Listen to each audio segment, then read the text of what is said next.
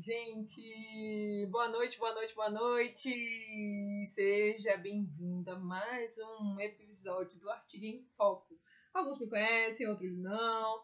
Então, para quem ainda não tem, assim, clareza de quem eu sou, sou a Ana Godoy. Eu gosto sempre de falar isso, para que a gente tenha claro aqui, dentro desse nosso processo, com que a gente se comunica todos os dias por meio desse canal. E aí eu já quero dar alguns recados iniciais.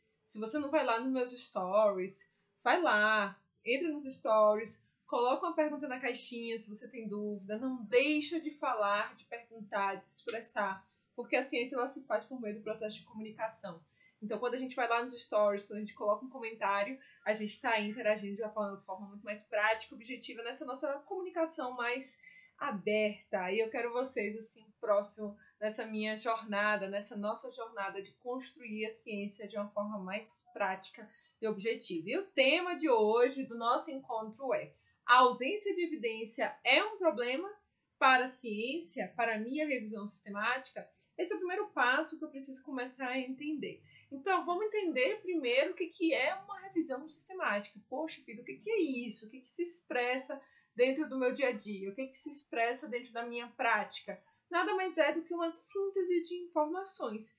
Mas eu faço essa síntese da informação de qualquer forma, de qualquer maneira? Não, por meio de um processo sistematizado por meio de um processo organizado. E esse processo sistematizado e organizado a gente chama de método. Então, todas as vezes que a gente para para imaginar assim, poxa, eu quero escrever cientificamente, eu quero fazer cientificamente, como que eu produzo isso a partir da evidência científica que existe? Então, uma revisão sistemática ela nasce desse ponto, da nossa necessidade de obter a resposta. Então, o primeiro passo que a gente precisa construir mentalmente é: que tipo de resposta eu preciso obter? Tudo é uma relação de causa e consequência. Ah, eu quero fazer uma revisão sistemática porque eu preciso obter uma resposta que não é suficientemente clara para aquilo que eu faço hoje, para, para aquilo que eu conduzo hoje. Isso se aplica a qualquer área do conhecimento, não é exclusivo para a área da saúde. Embora a área da saúde lidere isso de forma muito clara e com muita qualidade, a revisão sistemática ela não nasce na área da saúde, ela nasce na, na área de agrárias. Então, quando a gente começa a entender isso como uma forma de sintetizar a evidência, de produzir informação de maneira mais robusta, fica um pouco mais claro sobre isso. Mas o que, que eu ouço várias e várias vezes dos meus alunos, o que, que eu leio quando vocês me mandam aqui, e isso é uma questão recorrente, é uma dúvida muito frequente. Eu tenho poucos artigos, ou então, Ana, eu não encontrei artigos sobre um determinado tema. E aí, quando eu coloco que eu não encontrei artigos e que eu não tenho ali os artigos que eu preciso para sintetizar uma evidência, eu digo, não existe evidência científica sobre isso. Bem, muitas pessoas fazem isso. Muitas pessoas dizem, não existe evidência científica em nenhum lugar. Eu já procurei de tudo que é jeito, de todas as formas, pensei em todas as possibilidades e eu não achei. E aí a gente precisa começar a entender. Será que de fato não achou? Ou será que de fato não procurou da forma adequada. Esse é o primeiro problema quando a gente começa a entender a ausência de evidência. Então, por exemplo, aqui está frio em Brasília, diante de uma realidade que possivelmente poucas pessoas podem acreditar. Nós estamos no verão no Brasil, mas aqui tem tido muitas chuvas e, consequentemente, tem aí diminuído a nossa temperatura. E aí, quando isso acontece, a gente tem uma evidência que não tem como contrariar de que existe o frio nesse espaço que nós estamos aqui agora. Então, por isso que eu tô com essa blusa de frio, tá, gente? Senão quem estiver em lugar quente, não estranhe. É porque eu tô sentindo frio por aqui. Ah, Kaliane, que bom que você tá por aí. Um beijo, querida. E que bom que todos que estão aí. Então, quando a gente começa a pensar em ausência de evidência, a gente começa a trabalhar com o seguinte ponto. Primeiro, eu localizei da forma, da forma, da maneira correta a evidência científica. Então, a primeira pergunta é essa. Eu localizei da maneira correta a evidência científica? Localizar da maneira correta não é usar o Google, gente. A gente precisa começar a vencer esse tipo de limitação. quando eu penso que eu tenho que entrar no Google para achar alguma evidência científica, já está errado. A gente já começa de forma equivocada esse nosso processo de construir ciência. Então a gente tem que começar a pensar a nossa busca de forma efetiva. Ah, Ana, eu quero usar o Google Escolar.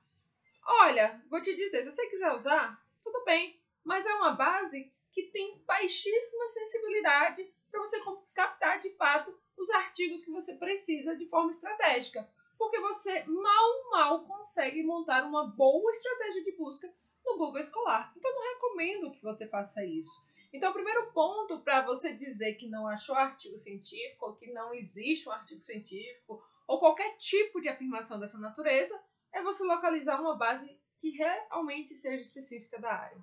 Então, quando eu tenho uma base específica da área e nessa base eu consulto informações e ali eu não consigo extrair o dado, eu já começo a pensar em ausência de evidência.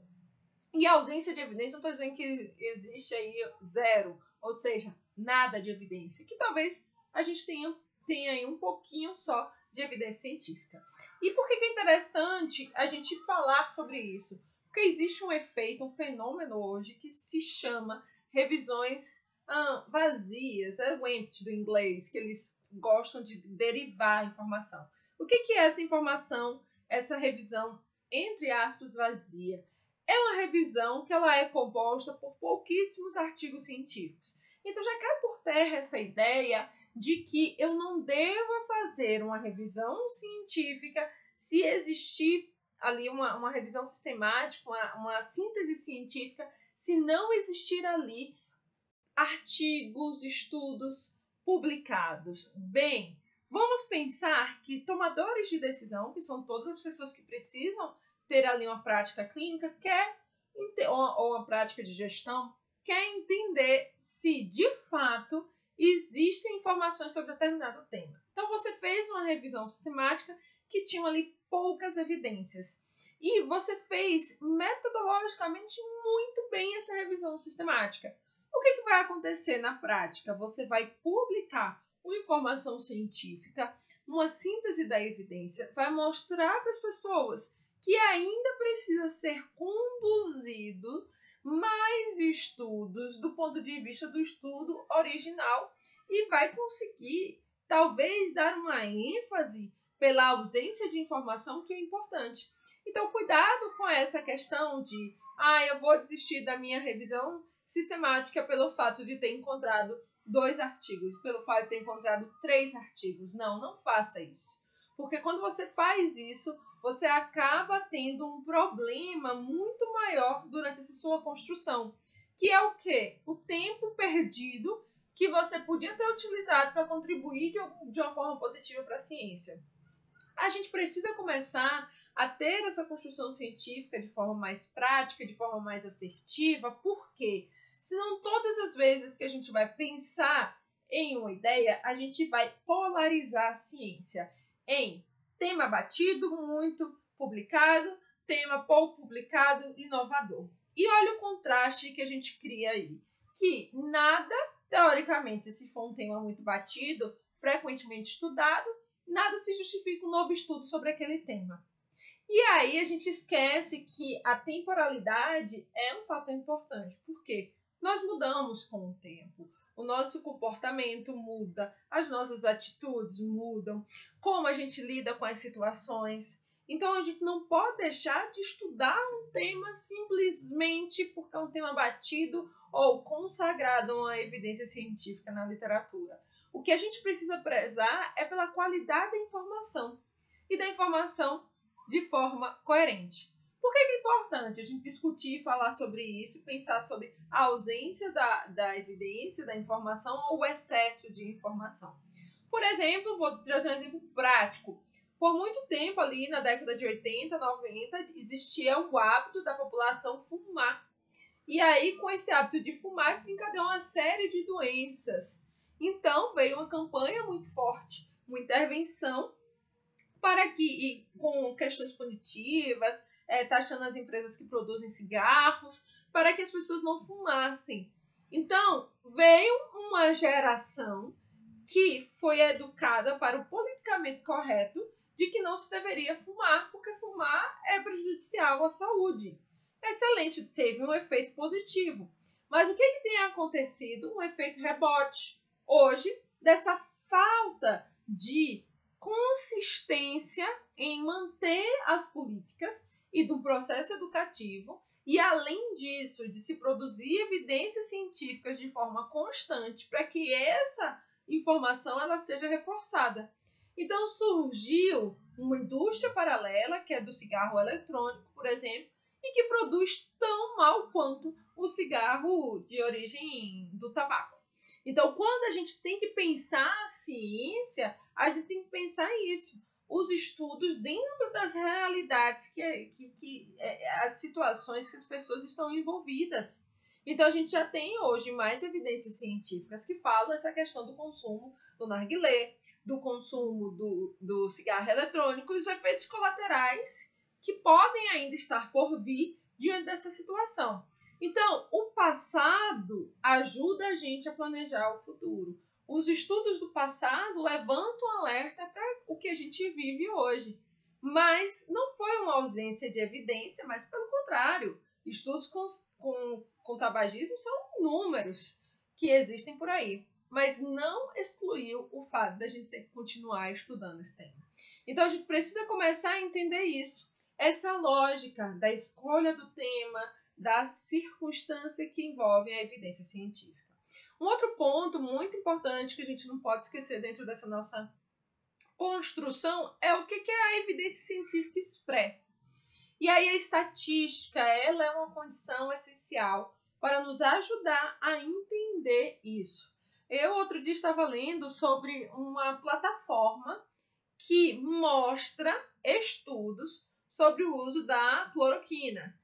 E é, o que, que essa plataforma fazia mostrando esses estudos? Dizia de forma muito abstrata, sem clareza, que a cloroquina reduz em 63% se utilizada preventivamente a morte é, das pessoas que estavam ali acometidas por Covid-19. E aí, o que, que acontece com esse tipo de informação? Se transforma em uma informação distorcida. Por quê? A plataforma simplesmente reuniu os estudos, mas não fez uma síntese da evidência por meio de uma revisão sistemática. Quando eu penso uma síntese da evidência por meio de uma revisão sistemática, eu estou dizendo que a informação ela é qualificada. Existe um método, existe uma técnica estatística e existe uma estratégia para avaliar se a qualidade dos estudos realmente tem ali uma boa qualidade ou não. Então, quando eu quero entender um resultado do ponto de vista da estatística, eu não vou considerar única e exclusivamente ali a informação do ponto de vista teórico. Eu vou unir isso à informação estatística.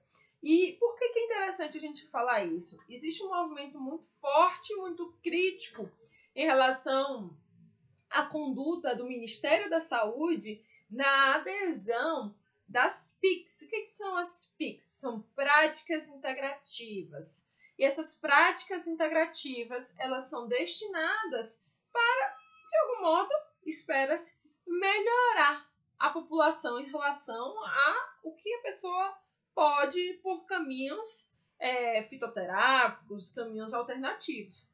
Tem partes dessas práticas integrativas que têm uma evidência científica segura e tem partes dessa evidência científica que não existe a evidência segura. Ou seja, é uma ausência de evidência.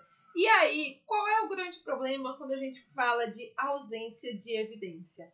É que a gente não pode fazer uma recomendação de algo que não tem uma evidência segura. Porque da mesma forma que a gente não garante os benefícios, a gente não pode garantir os malefícios. Então não posso garantir que aquela pessoa ela não vai ter um efeito colateral baseado nessa construção, nessa informação. Então a gente tem que partir do pressuposto de que se usa algo que é comprovado cientificamente que faz bem se usa algo que é comprovado cientificamente que o efeito colateral é pequeno. E não simplesmente porque eu vou usar a minha experiência clínica para isso. E aí, esse tipo de cuidado, esse tipo de avaliação é extremamente importante, porque senão daqui a pouco a gente está recomendando que se faça algo que não tem uma evidência científica segura. Então, a gente precisa pensar nisso conforme o tipo de ação que a gente vai ter. Especialmente quando a gente fala de terapêutica, quando a gente fala de ações voltadas para prevenção e para controle de algum evento. Mas é claro que tem situações que a gente não precisa de fato de uma comprovação científica para saber que o efeito colateral ela existe. Então, por exemplo, eu não vou fazer um estudo, é, foi até um artigo publicado sobre isso. Eu não vou fazer um estudo para saber se a pessoa que pula de paraquedas com o equipamento e sem equipamento, quem é que tem o maior risco de morte? Não tem cabimento fazer um estudo desse, porque é uma evidência óbvia que está ali. Mas isso não se aplica às terapêuticas que nós adotamos nos espaços. E aí a estatística nos ajuda a entender o que quando a gente pensa nessas terapêuticas, quando a gente pensa nessas abordagens práticas. Ajuda a gente a entender que existe ali uma medida que a gente chama de intervalo de confiança. Esse intervalo de confiança junto com a qualidade metodológica dos estudos ou o risco de viés, vai nos ajudar de forma muito transparente a entender se eu posso ou não confiar de forma suficiente naquela informação. Então, não adianta eu dizer, por exemplo, que uma prática integrativa X, ela realmente melhora a qualidade de vida das pessoas, por exemplo, se eu tenho isso, mesmo tendo a revisão sistemática com meta-análise, como fruto final, uma informação sintetizada com intervalo de confiança largo. Então, o que, é um intervalo de confiança quando a gente vai pensar de maneira mais prática na evidência científica? É uma medida estatística que nos ajuda a entender a variabilidade de um determinado evento. E aí se colocou como pressuposto de que se ela tivesse um determinado intervalo ali, dependendo da medida que você utiliza, ela tinha tal da significância estatística. E cuidado com essa visão reducionista que se adota só de significância estatística, sem olhar para o intervalo dentro da sua criticidade, dentro daquilo que ele quer dizer. Então, por exemplo, se eu tenho uma evidência científica que eu estou dizendo aqui que ela certamente ela é segura, mas essa, essa evidência me traz um intervalo muito largo. Ah, vamos supor que eu diga assim: olha, se você fizer uma prática integrativa X, você vai aumentar em três vezes a sua qualidade de vida. Então, se a gente usa isso, a gente precisa ter um intervalo de confiança que expresse isso. Então, eu preciso ter um intervalo de confiança mais estreito. Porque se eu tenho um intervalo de confiança mais largo, que é dizer assim, olha, esse parâmetro, que é o 3, que eu acabei de falar, ele pode variar de 1,5 a 25. Poxa, se eu tenho uma variação grande dentro desse intervalo de confiança, isso reduz a qualidade da minha evidência. Porque eu tenho imprecisão. E a gente não pode trabalhar com saúde com imprecisão. Por isso que nós precisamos conduzir estudos com grandes tamanhos amostrais. Então, se eu quero fazer uma pesquisa do ponto de vista quantitativo, eu não posso trabalhar sem delimitar o tamanho mínimo de amostra. Eu não posso trabalhar a informação sem delimitar ali quantas pessoas que eu vou coletar. Por quê? Eu preciso reduzir probabilidade de viés e prever esse tal intervalo de confiança que faz essa avaliação da variabilidade da medida. E aí, esse intervalo de confiança acima do 1 expressa que existe a tal da significância estatística. E aí a gente adota isso, agarra isso com todas as forças e diz assim: a minha evidência científica ela é segura porque foi estatisticamente significante. Mas você ignorou o fato de ter um intervalo de confiança largo e que isso rebaixou a qualidade da sua evidência e que essa evidência ela passa a não ser tão segura assim. Então a gente precisa começar a costurar essas ideias dentro do nosso conhecimento científico, a costurar essas informações de maneira um pouco mais prática, de uma maneira um pouco mais objetiva dentro da ciência. Então, quando você traz uma informação que tem pouca expressividade, mas é o que existe, você está contribuindo de forma muito objetiva, muito prática para a ciência. Você está conseguindo trazer a informação que ela é de fato necessária para o que se tem naquele momento. Então, por exemplo, se eu estou pensando em uma revisão sistemática que foi publicada há três anos atrás como evidência consistente, eu tenho que avaliar se existe uma atualização disso, porque em três anos podem ter acontecido novos estudos e a partir desses novos estudos pode existir uma publicação que seja considerada mais confiável, que eu posso levar isso em consideração. Então, um ponto importante para a gente também criticar essa ideia da ausência ou não da evidência científica é me lembrar de que a atualização de revisões sistemáticas ali dentro daquele processo nos ajuda também com esses direcionamentos. Não é porque uma revisão foi publicada que eu não posso publicar uma revisão sobre aquele tema, porque eu preciso considerar a qualidade da informação que foi produzida. Então, às vezes, metodologicamente, é uma revisão péssima que foi produzida e você vai recontar essa história de uma forma boa, com qualidade, com clareza do que é feito. Então, tudo isso deve ser ponderado na hora que você vai pensar. Então, não despreze o fato que muitas pessoas fazem isso de uma forma assim, muito frequente, de que se a revisão sistemática ela tem poucos artigos, ela é ruim. Tá errado. É a evidência que existe. É a informação que existe. E a gente tem que trabalhar com aquilo que existe, com aquilo que de fato acontece. Então, pensa nessa estruturação quando você estiver conduzindo seu trabalho. Ah, eu quero fazer a minha, o meu conceito, o meu é, framework, né? Que é, que é o aspecto conceitual.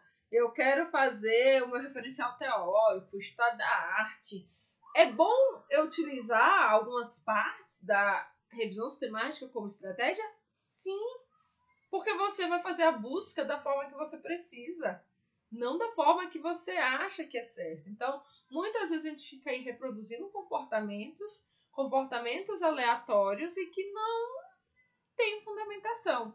Uma coisa que me deixa muito é, decepcionada com essa jornada científica, no sentido de pensar sua aplicabilidade, é a falta de crítica dos próprios autores dos artigos. De dizer assim, ah, foi porque fulano, fulano fez e publicou, eu vou fazer e publicar. Não, não é porque o fulano fez e publicou que tá certo.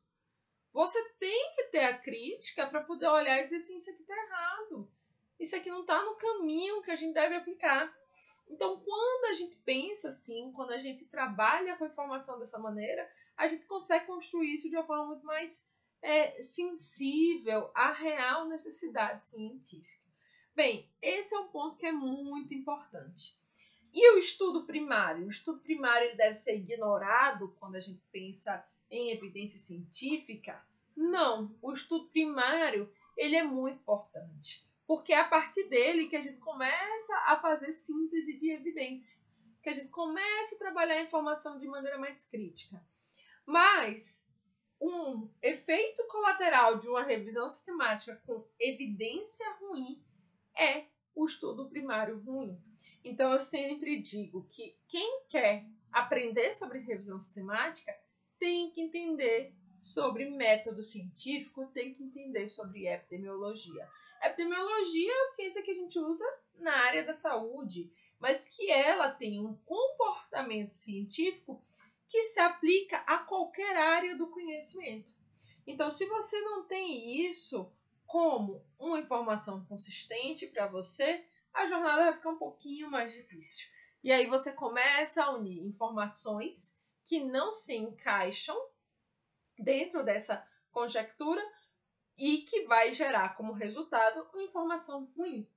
Por exemplo, eu não posso ficar utilizando tipos de estudos diferentes para poder mensurar uma medida de associação para poder avaliar se realmente é ou não é um fator de risco. Eu só posso fazer isso se eu tiver domínio e habilidade crítica para olhar para aquela evidência científica e perceber, do ponto de vista metodológico, que é possível fazer essa união. E aí, o que, que a gente vê por aí? As pessoas unindo as coisas sem nem entender o que, que isso é, o como isso se aplica, como isso de fato se estrutura cientificamente. Então, não caia nessa história de fazer algo que não tem robustez no campo científico e da informação que a gente vai trabalhar. E aí a gente entra numa esfera que se chama crença. Como que a gente lida cientificamente com a nossa crença diante da circunstância? E a crença, não estou falando aqui do ponto de vista religioso, não. Crença é tudo aquilo que a gente acredita.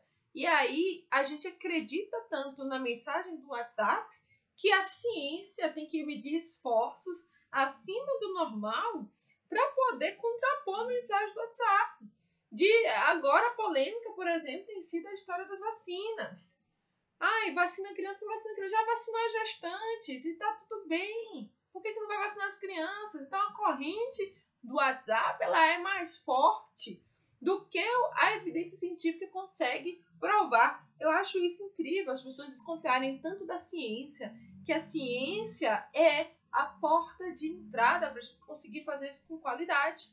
Então, quando eu penso cientificamente, eu tenho que deixar as minhas crenças limitantes de lado. E o que, que é isso? É eu pensar como que eu vou trazer evidência científica segura para dentro da minha realidade. Como que eu posso confiar de fato naquilo que está escrito no artigo científico e trazer isso para o meu universo? Como que eu vou ter essa visão prática e crítica se essa informação é verdadeira ou se ela não é verdadeira? Então, quando a gente pensa em crença limitante, é tudo aquilo que vai de, ao contrário ao nosso caminho científico.